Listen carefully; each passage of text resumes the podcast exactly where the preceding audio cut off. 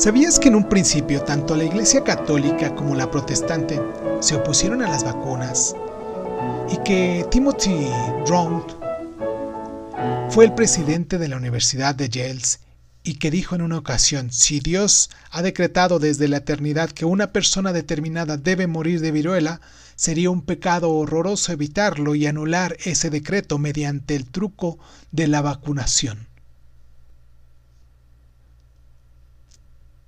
Las vacunas preparan el cuerpo para luchar contra las enfermedades.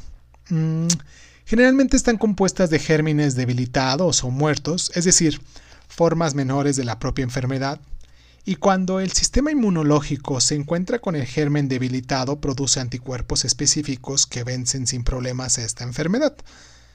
Más adelante, si el cuerpo se ve infectado por el mal, se acuerda de los anticuerpos que creó en su momento y puede sanar con mayor facilidad. Entonces, las vacunas se inventaron en el año de 1796 cuando la epidemia europea de la viruela estaba en plena expansión. Un médico de un pueblo inglés llamado Edward Jenner se dio cuenta de que las lecheras a veces contraían la viruela bovina, una forma inferior de viruela, debido a su habitual proximidad con el ganado. Estas mismas mujeres parecían resistirse a contraer viruela, Jenner sacó fluido infectado de la mano de una lechera y se lo inyectó a un joven granjero de 8 años. El joven cayó enfermo de viruela bovina, pero se recuperó rápidamente. Entonces Jenner le inyectó la viruela y el muchacho no enfermó. Jenner llegó a la conclusión de que la viruela bovina protegía a la viruela y de hecho la primera vacuna fue el virus de la viruela bovina. La palabra vacuna procede del latín vaca o vaca. Las vacunas nos han protegido a nosotros los seres humanos de algunas de las enfermedades más mortíferas, como por ejemplo el sarampión, las paperas, la rubiola, la tuberculosis, la tosferina, la viruela y muy recientemente eh, el COVID. Y lo que es aún más interesante no todo el mundo tiene que vacunarse para protegerse frente a una enfermedad.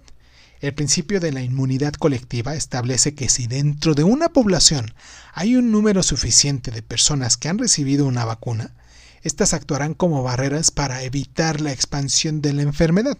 Y aunque el número de especímenes varía según la enfermedad de la que estemos hablando, la vacunación del 90% de la población es en la mayoría de los casos, equivalente a vacunar a toda la población. Entonces, algunos grupos son más propensos a propagar enfermedades que otros. Por ejemplo, en Estados Unidos, los niños en edad escolar tienen muchas posibilidades de propagar una enfermedad debido a que se mueven en un entorno muy próximo los unos con los otros.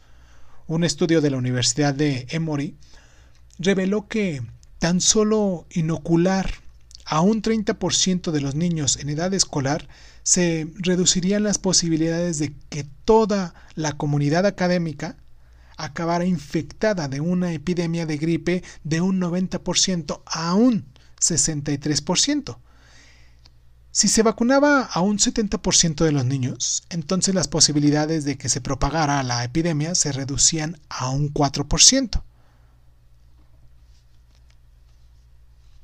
¿Sabías que la inmunidad colectiva solo es aplicable a enfermedades que se transmiten de persona a persona y que no protege, por ejemplo, frente al tétano, que se contrae cuando una herida abierta entra en contacto con material contaminado?